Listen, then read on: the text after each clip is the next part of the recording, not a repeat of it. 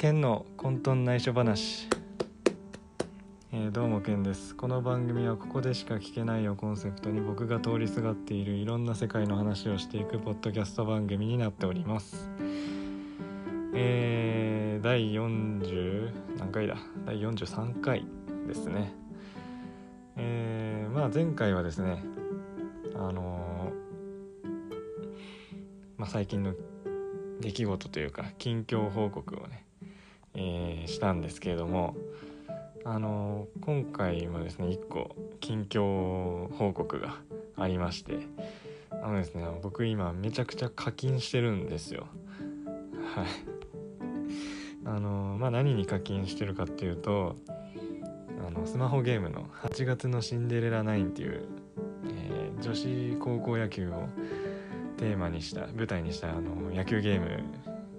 があって、まあ、そこに課金してるんですけどあのまあ八内はですねあのまあキャラのレア度というのかそういうので UR SSR SRR っていうね、えー、そういう仕様があるんですけどあのまあ UR はですねあの一部の SSR が、えー、UR にできるっていうそういうシステムになっててで、まあ、今回ガチャであの UR に覚醒可能な SSR の柊琴葉が出たんですよ。でまあその柊ちゃんがですね柊ちゃんの絵が今回水着絵だったんですよ。はい。あの今までねこの柊ちゃんってこうガードが硬くて水着絵が一回もなかったんですよ。他のキャラはね大体出てきててまあそのキャラのえー、絵じゃなくてもまあなんか抱き合わせでなんかこう写ってるみたいな感じで、まあ、まあ他のキャラはね、えー、水着絵あったりするんですけど柊ちゃんは本当に今まで一回もなくてもうあまりのガードの硬さに、えー、まあ一部ではもうその柊ちゃんの水着絵が出た時はもうサービス終了の時だっていう、まあ、そういう、まあ噂というかそういうのが流れるぐらいえー、ガードが硬かったんですけど、まあ、今回満を持してですねガチャで登場ということで、えー、まあねその今までのガードの硬さ考えたら、まあ、かなりの、えー、レア度というかまあ貴重なのでもう最初で最後なんじゃないかというぐらいの柊ちゃんの水着絵はね、まあ、ぜひともゲットしたいということでガチャ回してるんですけどえー、全然出てこなくてですね。まあまあそう簡単には出ないよなということでまあ課金して出なくて、うん、でも欲しいから課金して、うん、出なくてを繰り返して、まあ、3万までいってしまいましたね。まあこれね普段から別に3万課金してるような人間じゃなくても全然普段は課金しない人間なので、まあ、全然こうなんつうかな。うんまあそれに後悔もないしね、はい、まあ UR っていうのを考えた性能も全然普通に使える戦力として、えー、なっていくだろうし、はい、でまあなんといってももう水着の貴重さにはかなわないですよね、はい、まあそれに天井もあるんでまあまあいいかなということで課金してるんですけどついにその天井も見えてきてしまいましてまあ、まさかこんな長い戦いになるとは思ってませんでした。はい。今回はしてないんですけどね。うん。そうかここまで出てこないもんかと、はい、まんまと8台にやられてるなという、まあ、そこに関してはちょっとね、えー、イラッとしますけれども。はい。まあまあ十分その課金しがいのあるえー、なんだろうな。レア度というか、えー、うん価値のあるものだと思うので。まあ全然いいっすよ。はい。まあ8月はまあすごい出費を抑えるでしょうけどね僕は。はい。まあ今回は特別です、はい、もう状況が違うんで。今回は課金しなきゃいけないと。はいもうそういう状況なんでもうしょうがないですよね。はい。ということでえ、まあ3万課金して出てこないんで、まあ、ついに4万に突入します。でもう天井はね4万課金すればもう天井なんで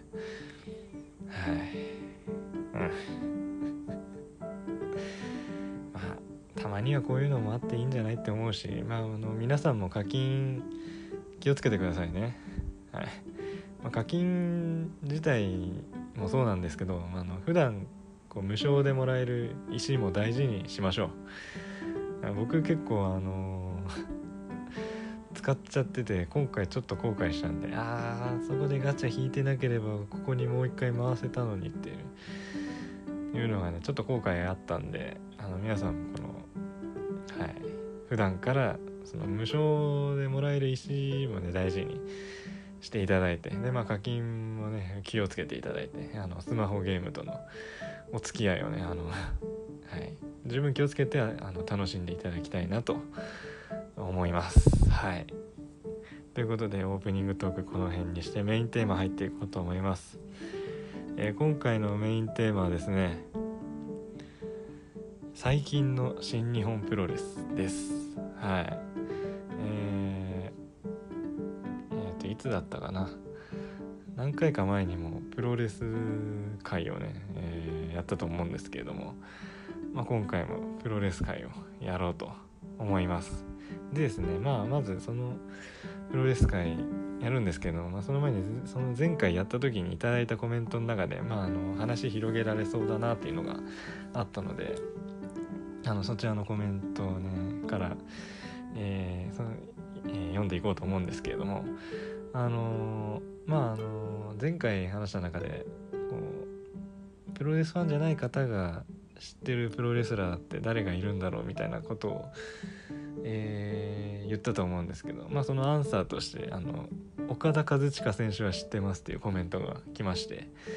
はい。まあそうですね。あの「ラブライブ!」とかまあアニメに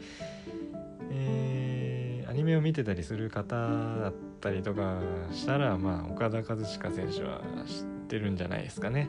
まあ、奥さんが声優の三森すず子さんなんで。はい。まあ、その縁でというかそのつながりで岡田さんを知ってる方っていうのは多いと思いますね。まあ岡田さんも結構テレビに出てたりしますしバラエティーとか、うん、なのでまあ知ってる方多いんじゃないですかね。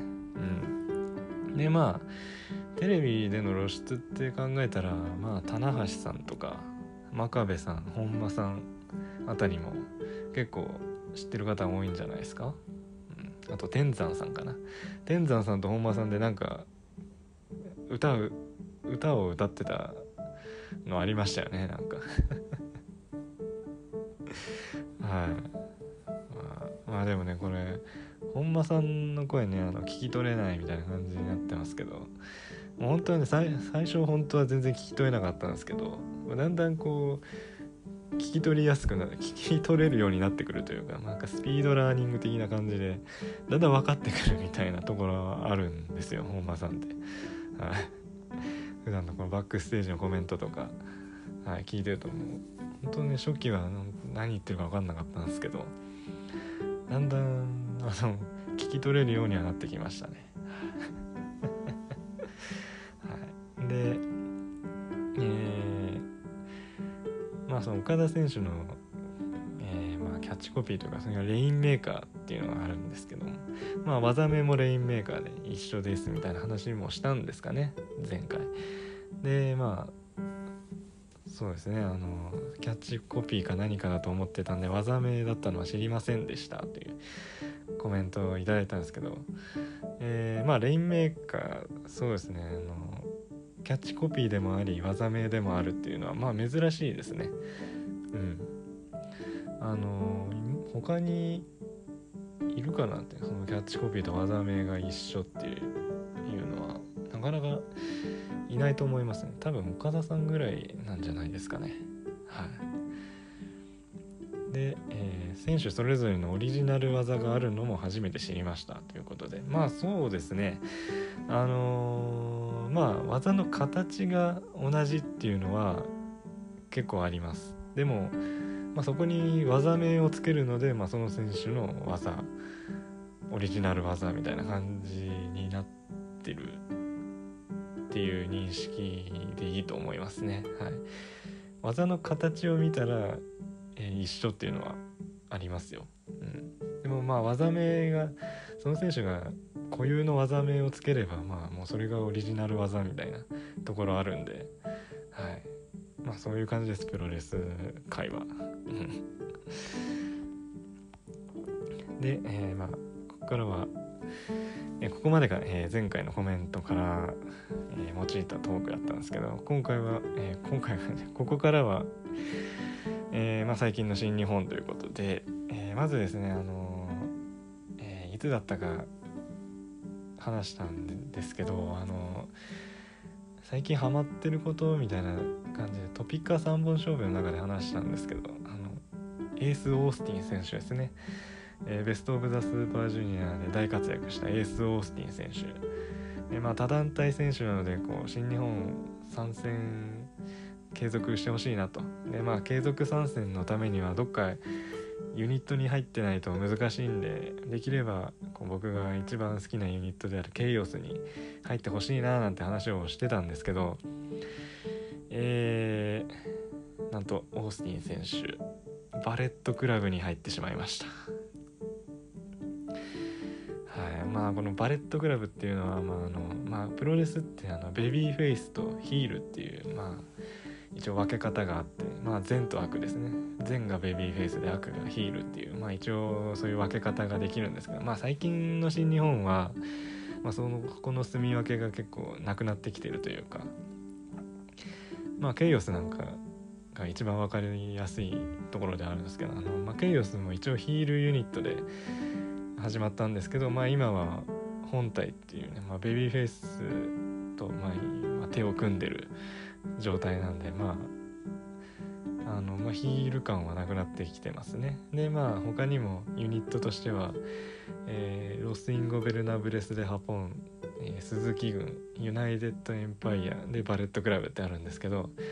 あのまあ鈴木軍ロスインゴユナイテッドエンパイアも、まあ、ロスインゴはもともとベビーフェイスでもヒールでもないユニットなのであれなんですけど鈴木軍とまあ、ユナイテッドエンパイアもまあ元からそんなヒール感はないか。鈴木軍はヒール感あったんですけど最近はそんなヒールっぽくなくなってきてて、うん、っていう中でまあ唯一バレットクラブだけがすごいヒール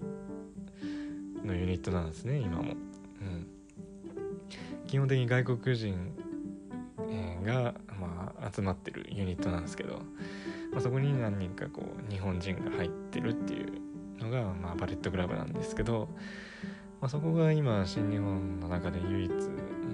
あ、悪いユニットででまあよりによってそこにエース・オースティン選手が入ってしまうと。でまあね外国人選手が多くいるユニットなんで、まあ、そこが確かに動きやすいところではあるだろうっていううんまあそこでの判断だったと思うんですけどいやーそっち行っちゃうっていう感じでしたね。うん。いや結構ねスーパージュニアでまあかなりのファンを獲得したんですよオースティン選手は。はい。まあでまあバレットクラブ行ってしまうというところでねああっていうところもあある反面まあさっきも話したんですけど継続参戦してもらうにはどっかのユニットに入るっていうのが一番なので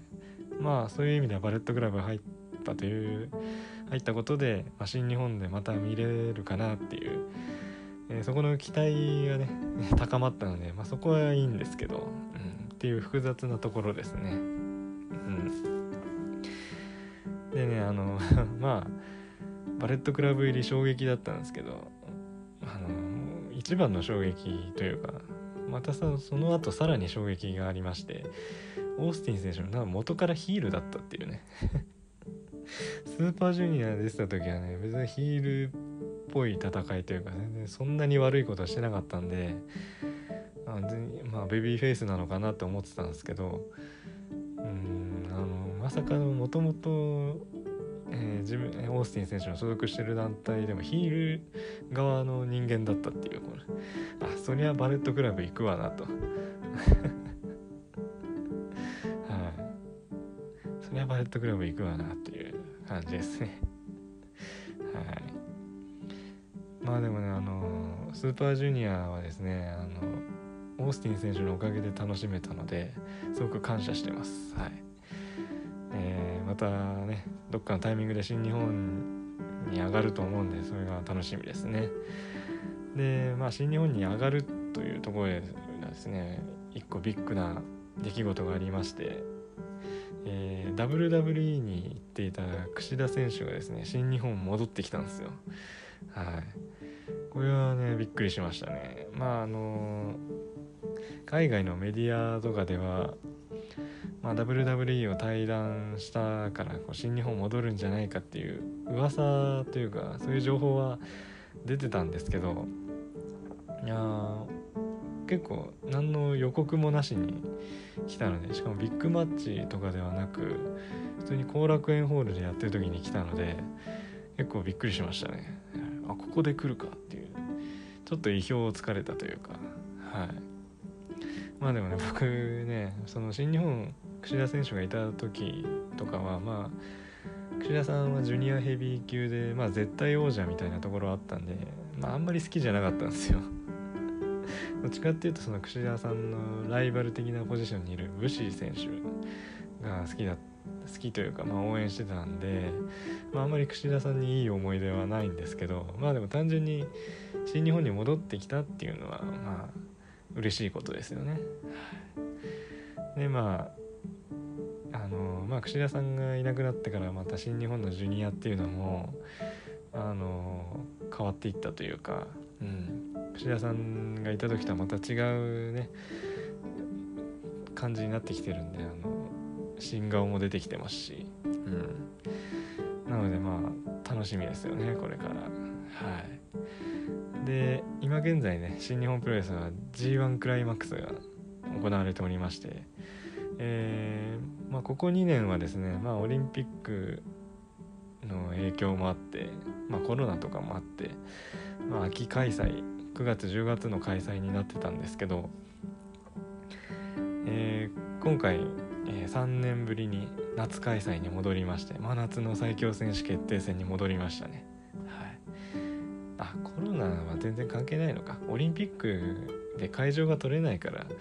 秋になってたんですね。そうですね G1 は。はい。なんですけどまあ今回3年ぶりに夏開催ということでやっぱ G1 は夏ですね。はい、このクソ暑い時にクソ暑い試合を見るっていうのが一番いいっすね。はい。まあなんですけどなんですけどあの僕プロ野球も見てるわけですよ。でまあ大体ねこのプロ野球と、えー、プロレスってまあ試合開始のタイミング大体かぶるわけですよ。まあ平日だったらまあ、野球はねあの大体ナイトゲームなんで18時開始ですよね。でまあプロレスだとまあ18時半とか18時とか。まあ19時っていうのはあんまりないですけど。大体そこら辺始まるわけですよ。まあもろかぶってますよね。はい。なのでまあなかなかこうどっち見ようかなっていうジャッジが難しいっていうのもありますし。でまあ土日はですねあの野球がデーゲームで、まあ、14時とか、もう早い時だと13時に始まったりするんですけど、まあ、プロレスもですねあの、まあ、土曜はだいたい17時に始まるのでまだあれなんですけど日曜日はまあ14時とか15時とかに始まるんでこれもちょっと野球とかぶるっていうのでまああの見るジャッジが難しいんですよね。でまあ僕基本的に野球のシーズンは野球を優先してるのでまあプロレスに関してはまああのアーカイブで見るチェックする感じになってるんですけどはい。ここら辺のねジャッジは難しいですね。うん。まああとはまあ対戦カードプロレスの方の対戦カードを見てあこのカードはえー、生中継で見たいなっていう時はそっち見るっていうジャッジをしてるんですけれども、はい、難しいですね。野球ファンとプロレスファンだとこれはね同じことを思ってる人いるんじゃないですかね。なかなかこう同時に見るっていうのはねちょっと僕の考え的にはあんまりなくて、はい、まあたまにメインイベントだけはこう野球中継見ながら、えー、スマホで見るっていうのはあったりするんですけどプロレスの試合はね。それはあったりするんですけど1大会まるまる同時並行で野球中継と同時並行で見るっていう考えはあんまりなくて。はい。まあなのでねこのここら辺は難しいですね。まあ逆を言えばというか逆に野球がね、まあ、あの半年で終わってしまうのでまあ大体10月11月ぐらいから、えー、その次の年の、えー、2月3月あたりまでは、え、野球っていうのがまあ公式戦はないので、えまあ、その間プロレスがこう穴を埋めてくれるというか、はい、そこら辺でね、まあ、バランス取ってるところはあるんですけどこのシーズンかぶってるタイミングっていうのは、まあ、非常に難しいですね。はい、っていう、まあ、っとした事情も 裏事情というかそういうのも話したりしましたけれども、えーまあ、今回はここら辺で終わりたいと思います。はい、えー、感想や次回以降話してほしいネタなどありましたらブログでポッドキャスト更新しましたという投稿するのでそちらのコメント欄にお願いします、えー、メールと Google フォームもありますのでそちらもご活用ください。ということでここまで聞いてくださりありがとうございました。